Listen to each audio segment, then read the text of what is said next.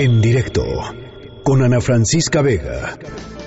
Luis Miguel González. Economía. ¿Cómo estás, Luis Miguel? Ana Francisca, ¿cómo estás? Qué Muy bien, ¿tú? ¿Todo bien? Este, Oye, tuve una conversación hace unos minutitos muy interesante con el secretario general de la OCDE, este pues muy, la verdad, muy positivo él en términos de la perspectiva que tiene de, de, lo que está haciendo Andrés Manuel López Obrador, el presidente López Obrador. Este, pues yo lo sentí, pues muy, ¿cómo te diré? Este, pues tú lo escuchaste esta mañana, ¿no? Este, con, con, Ursúa. A ver, creo que hay, hay una cosa que aporta José Ángel Gurría y la ODE en estos momentos, y es una visión por un lado externa y por otra parte largo plazo. Creo que para bien y para mal nos enfocamos demasiado en la cifra del PIB del primer trimestre y cuando digo para bien y para mal es es necesario poner atención porque es la primera calificación económica que nos entrega el gobierno. Sí. Pero del otro lado, y creo que es lo que aporta José Ángel Gurría en la conversión contigo, en vamos a decir en su tour por México, es, es una perspectiva más amplia, es decir, a ver, los problemas de México tienen que ver con informalidad, con pobreza, tienen que ver con un sistema de pensiones muy vulnerable que ni siquiera los que están dentro de él están cubiertos. es decir, con la cuota normal de contribución ahorita, una persona después de cotizar recibiría en el mejor de los casos 25% de su último sueldo. Eh, todo eso es lo que creo que aporta José Ángel Gurría. Decías bien tú, eh, lo dice también de una manera, yo diría, no sé si la parece optimista, pero cuando es entusiasta. Sí. Es como, hay que hacer la tarea y hay que echarle ganas, pues, pues tampoco.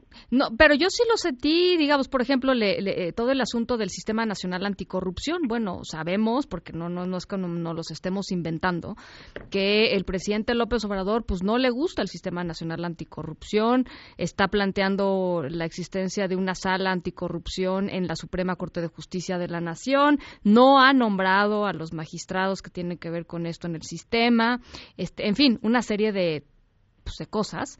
Eh, y Gurría me decía, no, no, no, no, no, no, no, este, al revés, ¿no? Yo lo noto muy echado para adelante en ese tema con el Sistema Nacional Anticorrupción, o sea, sí dije, ah, caray. A ver, probablemente no vayas, más bien, seguramente no va a ser el Sistema Nacional Anticorrupción que venía trabajándose, pero vamos a tener un nivel de prioridad con en el combate a la corrupción. Sí, claro. Que no teníamos. Sí, sí. Creo que ponía un ejemplo en una conversación que tenía eh, hace un rato también con Gurría y él decía, a ver, Pemex el sexenio pasado, un director hizo 90% de las adjudicaciones directas y el director que le siguió hizo 90% de las adjudica de las de las compras por concurso. Entonces, ¿hasta qué punto la sola eh, la sola voluntad de hacer las cosas de una manera puede fortalecer o debilitar una institución. Y creo que mucho, yo insistiría, Ana Francisca, parte de lo que es muy rico de escuchar a Gurría, para, para que nos están escuchando, decir, a ver, fue secretario de Hacienda con Cedillo, fue canciller también con Cedillo, fue subsecretario de Hacienda a cargo de la negociación de la deuda externa con eh, Carlos Salinas. Eh, yo diría es probablemente el tecnócrata de, de, vida productiva en el sector público más largo que, que tenemos ahorita. Sí, sí, sí, sí, sí. Es literalmente una enciclopedia de, de políticas públicas. Entonces, lo que nos está, desde mi punto de vista, lo que nos, lo que nos dice, o lo, más bien lo que aprendemos escuchándolo en este contexto ahora, es discutan todo lo que quieran del primer trimestre, pero los problemas de México están en pobreza, en desigualdad, en pensiones, en Pemex. El cuadro que pinta y Gurría de Pemex, en pocas palabras, es pasó de ser uno de las fortalezas de la economía mexicana para ser el principal, eh, literalmente el principal factor de incertidumbre y la principal señal de debilidad. Y para ser franco, pues a, a, esta a este debilitamiento de Pemex pues llegamos a través de varios años de malas políticas públicas. Oye, y el asunto de el crecimiento, él dice, pues claro que es posible crecer este como como como está planteado, digamos, este él dice que sí. A ver, dice que sí, pero por lo pronto dice 2019, ajusto mi pronóstico a la baja. Con sus asteriscos, ¿no? Como, como el promedio de bateo ahí de... Sí. sí. No, a ver, y tú que eres futbolera, yo digo, mira, eh, decir que es posible crecer 4 o 6% es como decir que es posible llegar al quinto partido en el Mundial.